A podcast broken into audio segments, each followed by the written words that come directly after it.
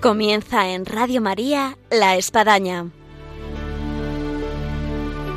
Un programa dirigido por el Padre Arturo Díaz desde el Monasterio de la Encarnación en Ávila.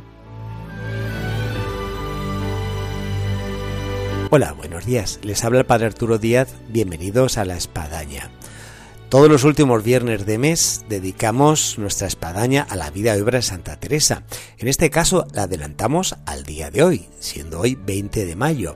Y esto es porque estamos en Radio María en la campaña del mes de mayo, mes de la Virgen María, y vamos a comenzar el programa hoy con la voz del Padre Luis Fernando, director de Radio María, que nos anima a colaborar con esta campaña dedicada a la Virgen de la radio, que hace posible que esta radio se pueda escuchar en cualquier rincón de la casa, del trabajo, del lugar, del transporte. Así que unámonos a esta campaña en este mes de mayo. Bienvenidos a nuestro programa, que ahora comenzamos con la voz del Padre Luis Fernando.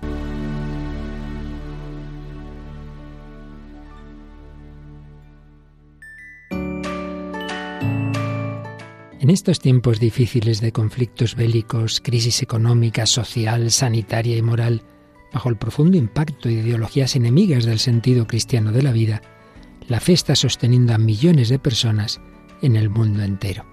Así lo seguimos experimentando en las 122 emisoras de Radio María presentes en más de 80 naciones, cuyos oyentes están agradeciendo más que nunca la ayuda recibida a través de sus ondas.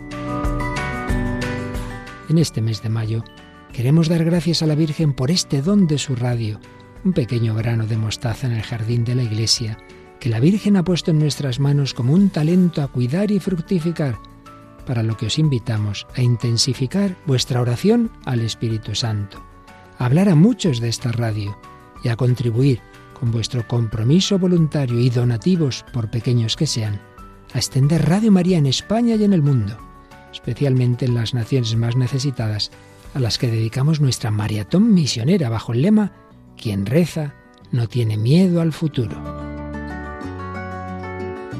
En efecto, unidos en cenáculo en torno a María, orando al Señor, no tendremos miedo, recordando lo que nos dijo el Papa Francisco en la noche de Pascua. Jesús recorrió los enredos de nuestros miedos y desde los abismos más oscuros de nuestra muerte nos despertó a la vida con el resucitado ninguna noche es infinita, y aun en la oscuridad más densa brilla la estrella de la mañana. Ayúdanos a extender esta esperanza. Puedes informarte de cómo colaborar llamando al 91 822 8010 o entrando en nuestra página web radiomaria.es. Radio María, sin miedo al futuro, de la mano de la Virgen, vida, dulzura y esperanza nuestra.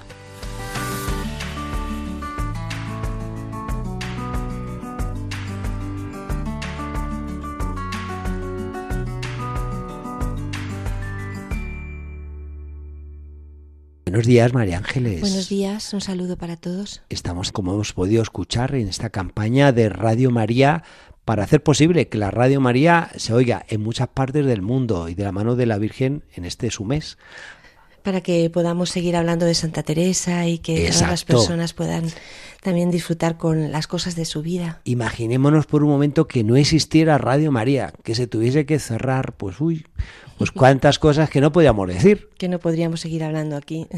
Y para recordar y refrescar, María Ángeles, porque resulta que siempre este programa, como habíamos dicho, es el último viernes de mes, pero lo hemos tenido que adelantar por la campaña maratón. Así que recordemos a nuestros oyentes dónde nos quedamos en el último programa de vida y obra. Bueno, pues tenemos a Santa Teresa que ha salido, salió de Ávila ah, y que va a la Fundación de Burgos, que ya es la última fundación. Ella ya, ya va muy mayor, enferma con muchas dolencias, pero ella con una determinada determinación de continuar. ¿no? Estamos, eh, salió de, Ávila, eh, estamos en enero del, 1582.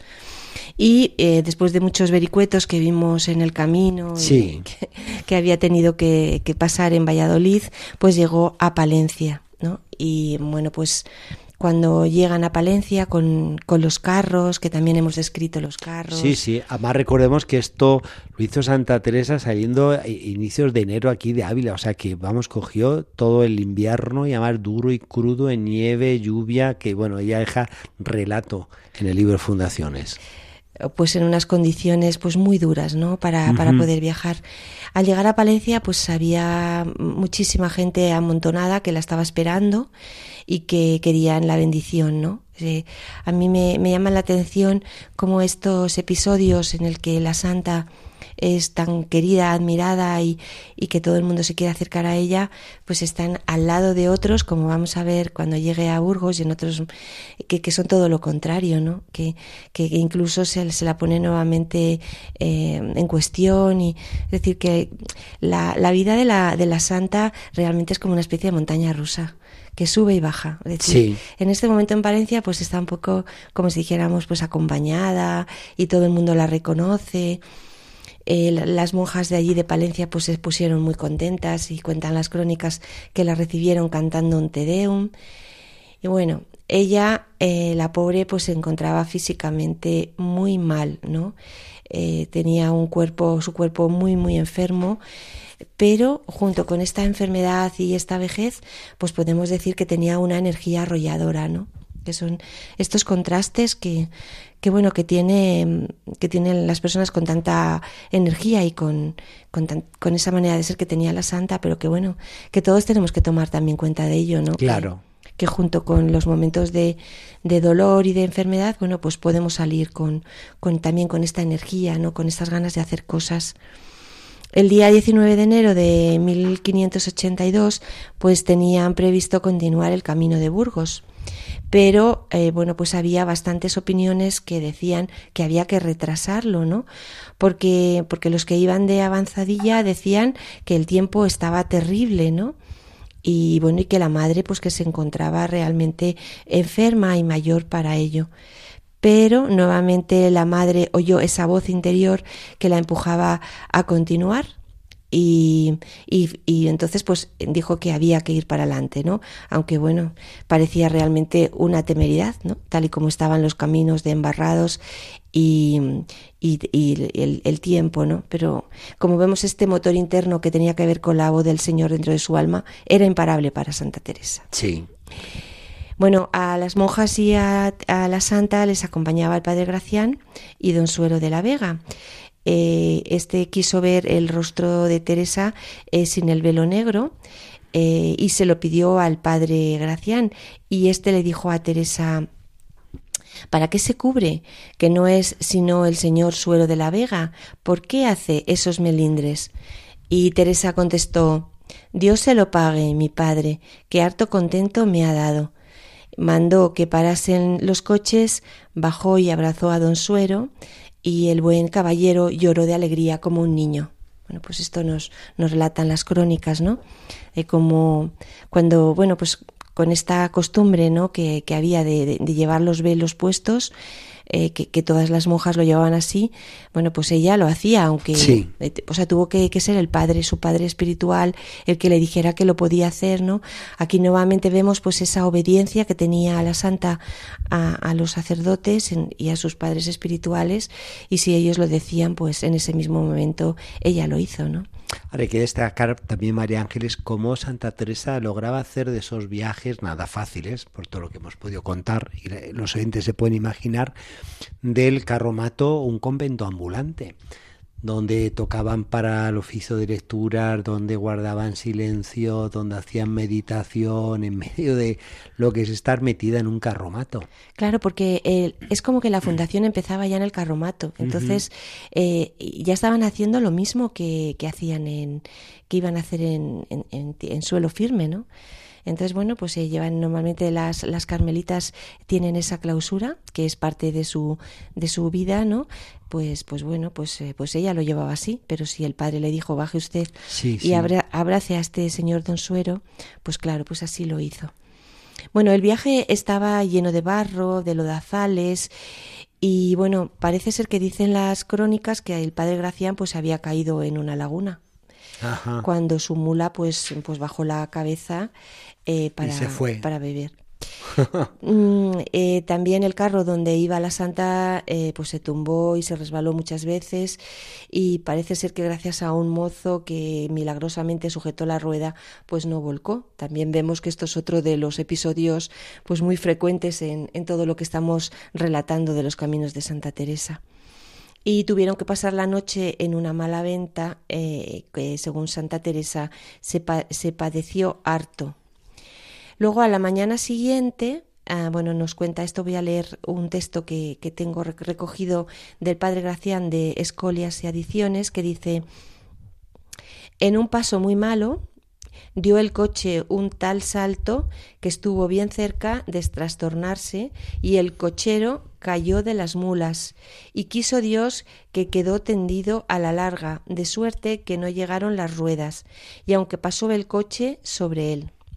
Y como yo iba un poco detrás, fijóseme que era la Madre Teresa de Jesús que había caído del coche y quedaba allí tendida y muerta. Es decir, que bueno, como vemos el momento es fatal, eh, había pasado este incidente de, que el propio cochero había caído de las mulas en, en, un carro que se resbalaba con el barro y el pobre padre Gracián que iba aparte, ¿no? Eh, montado en su mula, se le figuró que en vez del cochero que había sido la, madre Teresa y que le había pasado el carro por encima, que la verdad que milagrosamente este hombre no murió, porque le pasó el, el carro, como nos dicen, por encima. En fin, todo esto nos viene a contar un poco el horror eh, que estaban viviendo en pues estos todo este horror, María Ángeles, me hace recordar eh, lo que se pone en boca de Santa Teresa, dos eh, anécdotas y frases que han sido lapidarias. Una es la definición de la vida en torno a la mala venta, de lo que como la vida es una es, es una noche en una mala posada. Sí, sí, y cuántas malas posadas ellas experimentaría. Así que bueno, está muy bueno el dicho. Y el otro es esa de que Santa Teresa atravesando pues un río, el carro en este caso pues eh, llegó a, a, tumbarse, a salir la rueda disparada, ver a las monjas flotando, llegando a orilla como podían, los enseres que se iban corriente por el río, y Santa Teresa que mira al cielo y dice, Señor, Señor, ¿cómo me haces esto a mí? Y oye una voz que le dice Teresa, Teresa, así trato yo a mis amigos y ella así de una forma muy natural y espontánea llega a decir pues con razón tienes tan pocos. así que bueno, no cabe duda que encajan perfectamente en todo este relato de lo que supone esta travesía de Palencia a Burgos en, pleno invierno. En pleno mes de enero, ¿no? Frente a la desembocadura de la Arlanza, sobre el Arlanzón, estaban las ventas del Moral y de Revilla y tuvieron que pernoctar allí eh, porque los caminos estaban llenos de barros y de lodo. Luego continuaron por caminos embarrados y al llegar a otra venta llamada de Pontones, eh, pues vieron que pasar por allí era una verdadera temeridad. Hasta había varias providencias del Ayuntamiento de Burgos que instaba a no pasar por allí en tiempo de invierno. Bueno, voy a leer lo que nos cuenta la Santa en Fundaciones 31, del 16 al 17, que dice, El agua había sido tanta, y lo era muchos ratos, que sobrepujaba sobre los pontones, tanto que ni se parecía ni se veía por dónde ir, sino todo agua, y de una parte y de otra está muy hondo. En fin, es gran temeridad pasar por ahí, en especial con carros que a trastornar un poco, va todo perdido. Tomamos un guía en una venta, Pontones, que sabía bien aquel paso, más cierto, él es bien peligroso. Bueno, y con este guía, pues la Madre Teresa, con toda su determinación, se echó a la mar. Dijo, pues yo lo tengo que pasar de todas formas. Teresa animaba a las monjas, eh, a mis hijas, que más bien nos quieren ellas, que aquí mártires del Señor, mártires por el amor del Señor. Es decir, que bueno, decir, bueno, hijas, venga, para adelante. Y propuso mm, pasar ella la primera. Y así, bueno, dijo, mirar, si me ahogo yo, pues ya vosotras ya os libráis, hijas, ¿no? Y para entrar en este peligro, pues parece ser que todas se confesaron y le pidieron a la Madre Teresa la bendición. Bueno, estamos viendo pues, pues un caso extremo, ¿no? Es decir, en el que, bueno, hasta, hasta las propias autoridades es que decían que por favor no se pasara por allí, ¿no? Pero vemos la determinación de esta madre mayor y achacosa que dice de ninguna manera, yo tengo una voz interior que me dice que tire para adelante y voy a ser yo la primera en pasar, ¿no? Dice el padre Gracián en Escolias, en desbarrando un poco a un lado y a otro, se despeñaba, y yendo las religiosas con harto miedo, y en un trabanzo que dio el coche en aquel pontón, aparecióle nuestro Señor a la madre y díjole, aquí estoy yo, no tengas miedo. Nuevamente, como vemos, los problemas que iba teniendo la santa, pues iban como si dijéramos con un, con un flotador que era pues estas apariciones, estas voces interiores que ella oía del Señor que le decía, no tengas miedo, ¿no? Es casi como una, una cita eh, evangélica, ¿no? Vamos, total, de tiempo pascual. no tengáis miedo, no tengáis miedo. A mí también me está recordando María Ángeles, estamos en el centenario también de canonización de San Francisco Javier, este hombre que no le llegaban los barcos en las islas que estaba por ahí, por las costas orientales, y se llegó a decir que él expresaba, si no viene el barco me, me, me, lanzo y voy nadando, ¿no? Bueno, así tenemos a Santa Teresa nadando en lodazal, en nieve, en charcos y, determinada determinación para llegar a la fundación de Burgos. Exactamente. Bueno, pasaban por todo, ¿no? Al mediodía llegaron a este par donde el padre Gracián dijo misa. Y bueno, nos cuenta, nos cuenta el propio padre Gracián que la madre iba fatal, con la perlesía y con la lengua trabada, eh, que tenía esta, esta, esta enfermedad, ¿no? La lengua trabada, que lo va a tener también en Burgos, con lo cual no, que no podía comer nada, no podía casi tragar, en fin, con una situación tremenda, ¿no?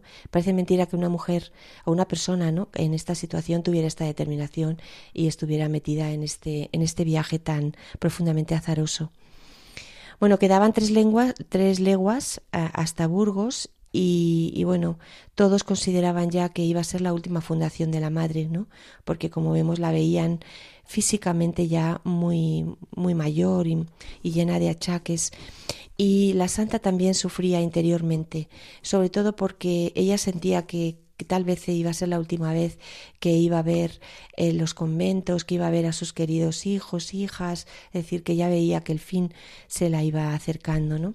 Así he recogido yo este texto de Fundaciones 27 que dice, en dejar las hijas y hermanas mías cuando me iba de una parte a otra, yo os digo que no ha sido la más pequeña cruz, en especial cuando pensaba que no las iba a tornar a ver, y vía su gran sentimiento y lágrimas, que aunque están de otras cosas desabidas, desabridas, esta no se lo ha dado Dios, por ventura para que me fuese a mí más tormento, que tampoco lo estoy de ellas, aunque me esforzaba todo lo que podía para no se lo mostrar y las reñía. Es decir, que, eh, que ella era en el fondo la que mantenía un poco, sí. Eh, le decía hermanas que no pasa nada, pero claro, es, es, es esa pena ¿no? de, de la despedida decir, bueno, sea, estoy viendo que es mi fin, ¿no? Y a todas estas hijas que tanto quiero y que tanto me quieren, pues las voy a tener que dejar. Bueno, pues un momento de la vida que nuevamente la santa nos lo, nos lo relata, por el que todo el mundo tiene que pasar. O sea que... ¿Dónde está la cita? Porque luego hay... Fundaciones 27, 18. Eso, Fundaciones 27, 28. 18. 18. 18 para aquellos oyentes que son así muy aplicados y toman nota. ¿eh? Fundaciones 27 y 18. Bueno, en las fundaciones siempre habían eh, llevado a, a, padres para poder confesar y los días de partida pues todas confesaban y en esto la santa pues ponía mucho interés en que se hiciera y que se dijese mira, misa todos los días, ¿no? Un poco como realmente como la como la medicina, eh, como el alimento que, que la sostenía, ¿no? Que las llevaba adelante, ¿no? Eh, en este caso la, la, Eucaristía, la Eucaristía diaria, como vamos a ver más adelante la Fundación de Burgos, ellas también luego sufrieron bastante por la imposibilidad que tuvieron durante un tiempo de tener misa diaria en fin, bueno, que, que como vamos a ver en programa mm, sucesivos, todo va a ir bastante complicado en esta fundación de, de Burgos. Bueno, la clausura continuaba, como decíamos, padre, pues incluso en medio del camino, ¿no? En el carromato. En el carromato, ¿no? Y procuraba a la santa que se guardase un encerramiento riguroso, ¿no? Y que también era porque decía que, que como andaban de un lado para otro por los caminos, pues que se les tuviese cierta dignidad, ¿no? Esto lo recoge el padre Rivera en una cita que voy a leerles, eh, que decía en este sentido, por el camino y en las posadas no tuviesen en poco a las monjas y no se atreviesen a hablar palabras que a otras mujeres descomedidamente se suelen decir viéndolas pobres y con poca autoridad, y por eso quería que en lo exterior fuesen como mujeres principales. Es decir, un poco este sentido, ¿no? De la clausura eh, también como parte de la dignidad de las mujeres, ¿no? Que también, yo creo que la clausura también hay que verlo así. Sin duda. Y sobre todo en unas pobres mujeres que tenían que ir por los caminos y que tenían que encontrarse con muchas personas, muchas de ellas, como dice aquí el padre Rivera, pues que estaban acostumbrados a, pues a meterse, vituperar a mujeres que se encontraban por ahí de mala vida y que éstas, aunque, aunque fueran pobres, aunque fueran llenas de barro, como iban seguro, ¿no? Bueno, pues ellas iban con sus velos y con la clausura y por tanto pues la dignidad la mantenían. Y el impacto que generaban en todos estos lugares, de cruces de caminos, de, de ventas, de posadas, eh, en fin, hacían ver efectivamente que, que, eran otra cosa. Claro. El propio Juan de Valle lo, lo cuenta en el proceso de Ávila. Dice, iban cubiertas con los velos porque si las viesen romeras y mal en orden, se les atreverían a decir deshonestidades por los caminos. Y bueno, pues como, como decimos, ¿no? Las pobres iban así, pues eso, embarradas y iban así con tantos días de camino. Eh, prefería que las monjas eh, fuesen dentro del carro eh, pues muy cubiertas y que no fuesen en los borriquillos donde las, donde las pudiera ver todos los días. Con lo cual estos carros, como antes comentaba padre, pues realmente eran el coro, eran la casa, eran la sala de recreación, eran la capilla, lo era, lo era, lo era todo. El oficio, el lugar de trabajo, en fin. Y luego hay que pensar, María Ángeles, el espacio, porque en cada carromato de esto iban como cuatro o seis monjas, además, más los bultos, los enseres, la estatua del niño Jesús, en fin. Tremendo. Claro, e, ellas dice que, que, siempre para salir y entrar del carro se ponían encima la capa blanca y el velo cubriéndoles el rostro. Y nos cuentan las crónicas que lo que no faltaba nunca era el agua bendita, un niño Jesús, un reloj de arena y una campana pequeña. ¿Por qué? Bueno, pues porque ya sabemos que se, rezaban las horas, ¿no? Esta afición que tenía eh, Santa Teresa por el niño Jesús, ¿no? Que, ha dejado ahí como herencia a todas sus hijas. Muchos niños Jesús esparcidos por los más diferentes conventos. Y el reloj de arena. Y luego del agua bendita tengo una cita muy bonita. Sí. Que, que nos cuenta Ana de Jesús en el proceso de Salamanca. Decía, Nunca quería caminásemos sin ella, y por la pena que la daba si alguna vez se nos olvidaba, llevábamos dos calabacitas de ella colgadas de la cinta, y casi siempre quería le pusiésemos la una en la suya, diciéndonos no saben ellas, es refrigerio que se siente tomando agua bendita. Y cuantas veces comenzábamos por el camino a rezar el oficio divino, nos la hacía tomar. Es una cita muy interesante. Muy interesante. Sobre el agua bendita eh, y cómo la llevaban como refrigerio del espíritu y del cuerpo. Y me ha parecido muy curioso esto de las calabacitas, que yo no lo sabía. Que llevaban unas pequeñas calabacitas colgadas de los cintos las monjas eh, con el agua bendita, ¿no? Mm, tanto para tanto para santiguarse como para mm, hidratarse, ¿no?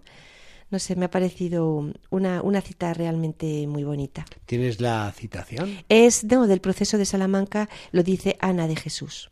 Muy bien.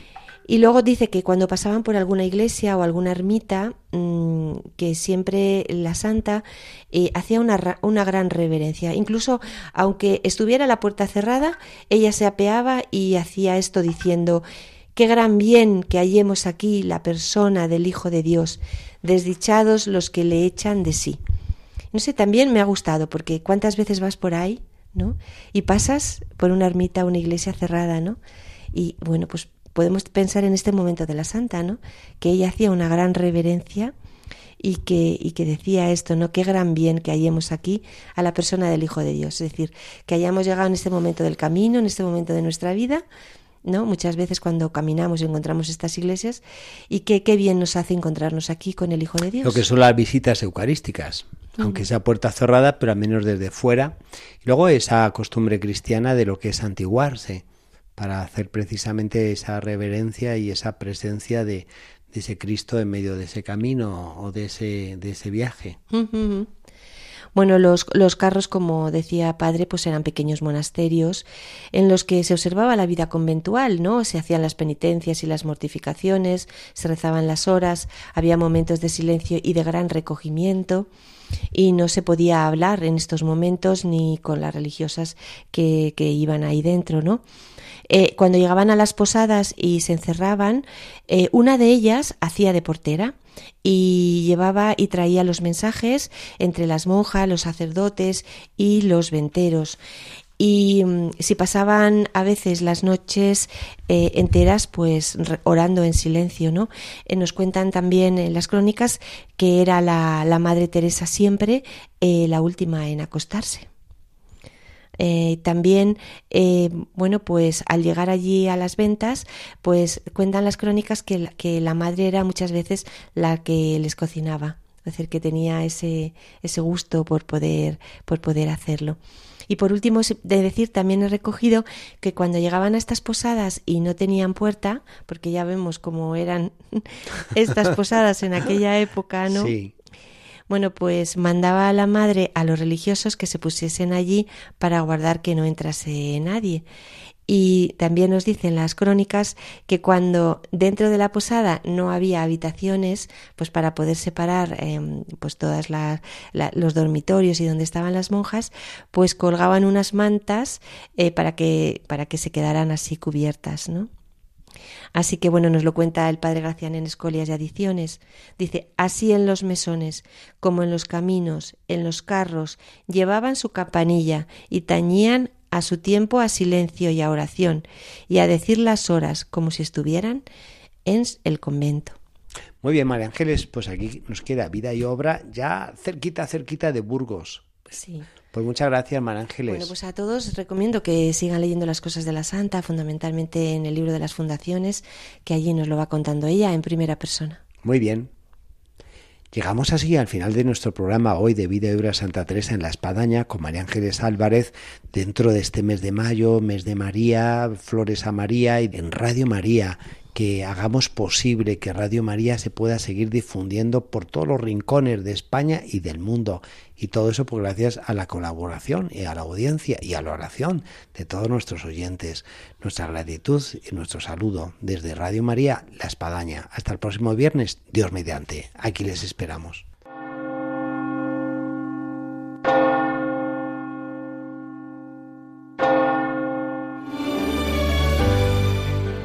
Han escuchado en Radio María La Espadaña, un programa que dirige el Padre Arturo Díaz desde el Monasterio de la Encarnación en Ávila.